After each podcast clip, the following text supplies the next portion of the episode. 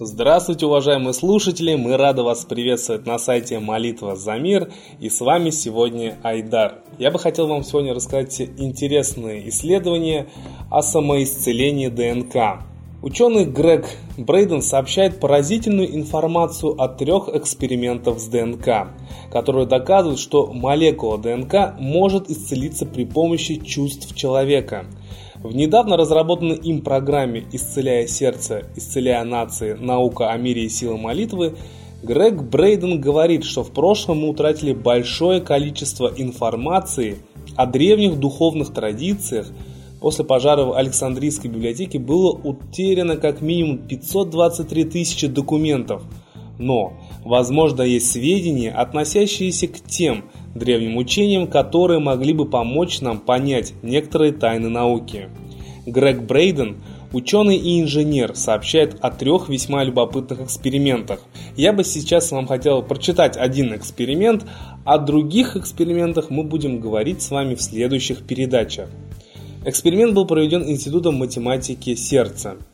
Этот эксперимент имеет непосредственное отношение к сибирской язве – несколько ДНК плаценты, самой древней формы ДНК, были помещены в контейнер, в котором могли быть измерены ее изменения. Обученным участникам эксперимента, каждый из которых был способен переживать сильные эмоции, раздали 28 пузырьков с этой ДНК.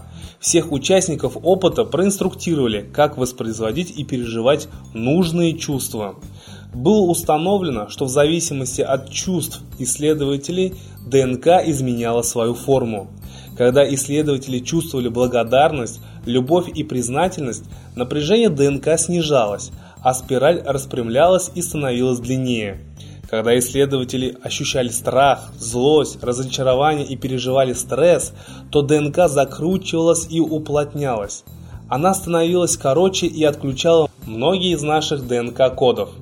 Если вы когда-либо чувствовали себя отключенными негативными эмоциями, теперь вы понимаете, почему ваше тело было таким же образом выключено. Коды ДНК включались, когда участники снова испытывали чувство любви, радости, благодарности и восхищения. Позже этот эксперимент проводился с ВИЧ положительными пациентами – было обнаружено, что переживание чувств любви, благодарности и восхищения повышало сопротивляемость организма в 300 тысяч раз. Здесь и находится ответ, который поможет вам всегда чувствовать себя хорошо, независимо от того, какой страшный вирус или бактерия находится вокруг вас. Оставайтесь в состоянии радости, любви и восхищения. Эти эмоциональные изменения выходят далеко из рамки известных электромагнитных явлений. Люди, умеющие испытывать чувство любви, способны изменять форму своих ДНК. Грег Брейден говорит, что это иллюстрирует признание новой формы энергии, связывающей все творение. Эта энергия, похоже, представляет собой плотно сотканную сеть, связывающую все материальное. По существу мы способны оказывать влияние на эту сеть творения через наши вибрации. Ну а вот этих высоких чувств, дорогие друзья, мы можем с вами достичь при помощи молитвы. И даже вот э, Грег Брейден, он молитве уделяет огромное внимание, и многие эксперименты также строятся на молитве. И ученые говорят, что при помощи молитвы вылечиваются многие заболеваний. И вот даже вот эти эксперименты с ДНК тому подтверждение. А я сейчас хочу передать слово Евгению, который также хочет поделиться с вами интересными фактами, связанными с ДНК. Здравствуйте. Сегодня э, празднуется э, в мире Международный день бэкапа, резервного копирования. То есть это день э, защиты информации от случайного либо преднамеренного стирания, если перевести на русский язык. И предлагаю вот этот день праздновать, отмечать не только в компьютерном смысле, но и в смысле общем, культурологическом, историческом, потому что, к сожалению, мы наблюдаем в последнее время, как э, историческая исконная информация затирается, перебивается Э, какими-то новыми концепциями, явно в угоду политикам, олигархам, которые хотят столкнуть нас лбами. В частности, вот э, на Украине сейчас очень популярна концепция отдельного украинского народа, восходящего к каким-то древним украм, то, чего, отродясь в исторической науке, прежде не было. Хотя еще в XIX веке даже деятели Западной Украины подчеркивали свою русскость. В частности, протеерей, писатель Иоанн Наумович, который был депутатом австрийского парламента и Галицкого сейма, Родившийся и живший в XIX веке во Львове, он писал «И хотя я мало русин, а там живут великоруссы, хотя у меня выговор мало русский, а у них великорусский, но и я русский, и они русские». Ну, то есть, в принципе, любому э, человеку даже без особо специального образования совершенно очевидно, э, даже интуитивно, что русские украинцы – это все-таки один народ, даже э, чисто лингвистически само слово «Украина» значит «окраина». Окраина, то есть это не что-то само по себе самостоятельное, а часть чего-то, э, ну чего понятно, что Руси. Э, то есть украинцы это люди, которые живут на окраине, в пограничных районах, ну так же, как, например, волжане, это люди, которые живут вдоль Волги. То есть э, украинцы это именование географического местоположения, а не название народа какого-то отдельного. Это очевидно, повторюсь, любому непредвзятому человеку, даже без филологического образования. И это было совершенно очевидно, как уже процитировали даже э, самим жителям Украины. И Украина, естественно, не могла быть окраиной ничего другого, кроме как Руси, поскольку всем известно из истории прежние именования этих земель – Киевская Русь, Малороссия. Э, да даже, кстати, сейчас на Западной Украине э, есть народность русины, которая сейчас требует автономии в составе Украины.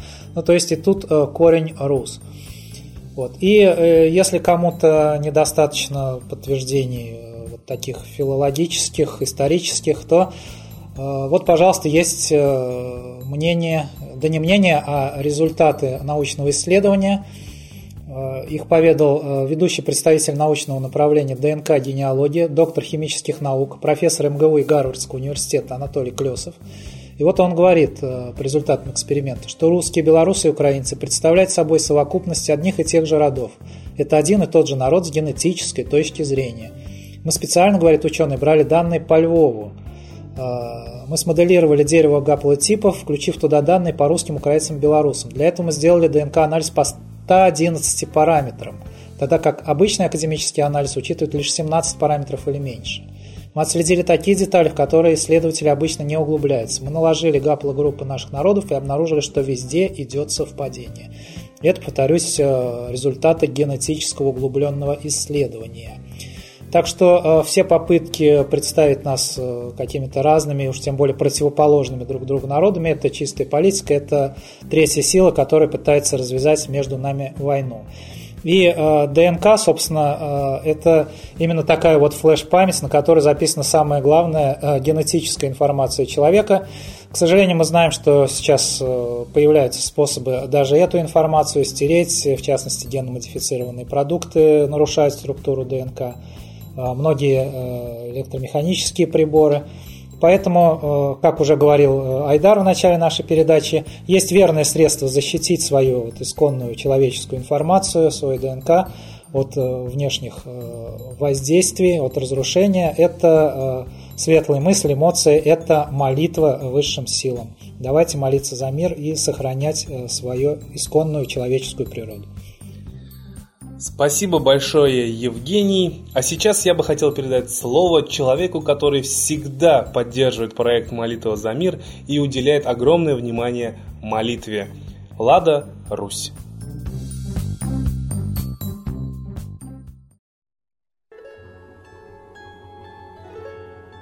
В Минстрое предлагают использовать брошенные места захоронений на российских кладбищах повторно. Давно так делают на Западе, и это для нас, россиян, всегда являлось признаком скудости и нищеты.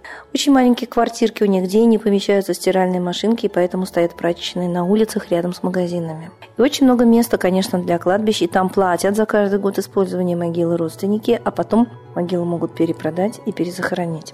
Я думаю, что мы пришли к такому же состоянию. Предполагается, вариант кремирования оставшихся бед попечительства останков и перезахоронения урн в общую могилу. Я думаю, что реально кремирование – это самый гуманный способ помочь человеку уйти в высший план, чтобы он не привязывался к гниющему телу, и помочь живым остаться в неотравленной экологии. Потому что трупный яд – это самый страшный яд.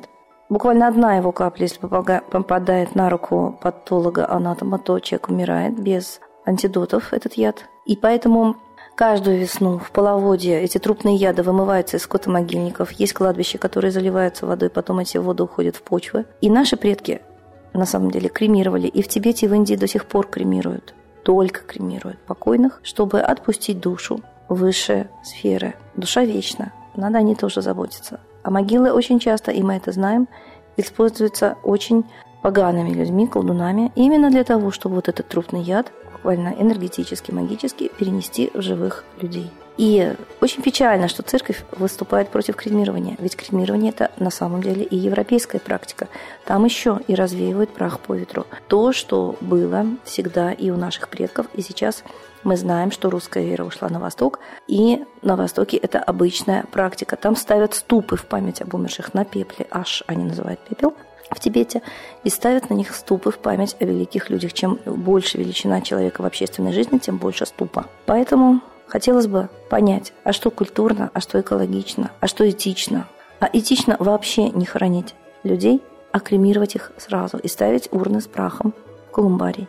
И тогда не будет стоять вопрос о нехватке земли. Сейчас смертность в стране потрясающая. Посмотрите ради интереса, зайдите на свои городские кладбища и даже деревенские. Они растут в месяц на огромное количество могил. Вы сами узнаете смертность, вы сами поймете, что происходит. Не хватает кладбищ, и могилы города мертвых начинают теснить живых вокруг городов. Конечно, кремирование – самый экологичный, самый гуманный способ по отношению и к живущим, и к ушедшим. Но в нашей стране буквально монополистически развит похоронный бизнес, и ему выгоднее хоронить этому похоронному бизнесу. Дешевле гораздо стоит кремировать.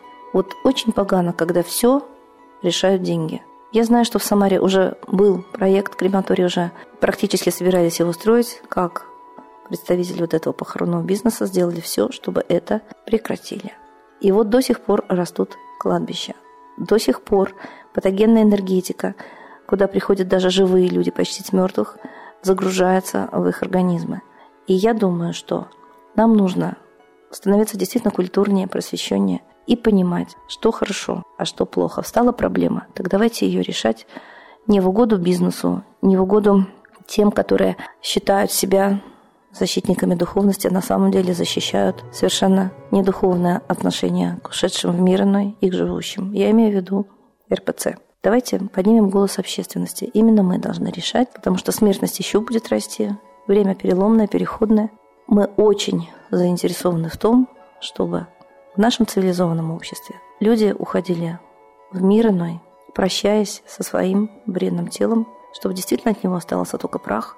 И я думаю, даже санитарный врач Онищенко должен пересмотреть свое отношение. Очень много загрязнений окружающей среды приносят могилы, выброс атмосферы, даже автомобили. А он говорит, что развеивание праха по ветру мешает экологии и запрещает. А на Западе это вполне разрешено. Давайте мы всем обществом обсудим этот вопрос, ведь нам когда-то придется уходить в мир иной. И как с нами обойдутся, будет зависеть от того, что мы сегодня решим.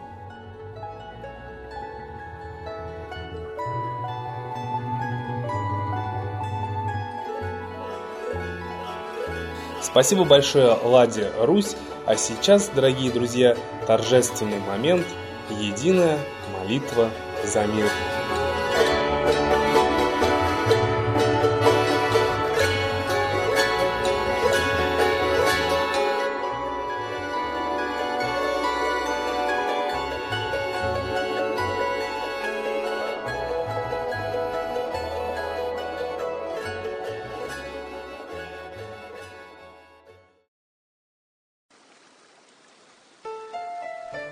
Новый порядок несет сатана. Миру готовы мор и война. Русские боги, спасите страну. Трусости, лени, простите вину. Митра родителем был нам небесным, Стал он Майтреей великим, известным. Слышит он русского люда мольбу, Помощь нам шлет, коль идем на борьбу. Владыка Майтрея, нам помощь пошли, Погибель убрать от планеты Земли. Твои легионы пошли нам с небес. Народы с мольбой ожидают чудес. Господи, разум народом верни. Вновь наступили тяжелые дни. Снова войска на готове стоят. Снова на смерть посылают солдат. Брат поднимается снова на брата. Мы в эгоизме и лжи виноваты.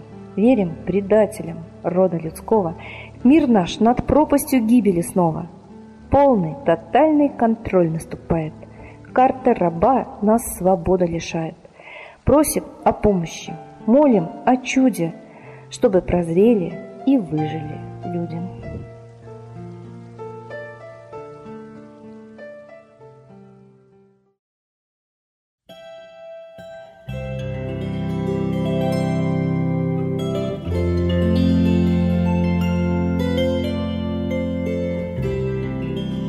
Спасибо всем, кто принял участие в единой молитве за мир. Будьте уверены, что сегодня помощи наших молитв мир стал лучше. А мы вас ждем на следующей трансляции. До свидания.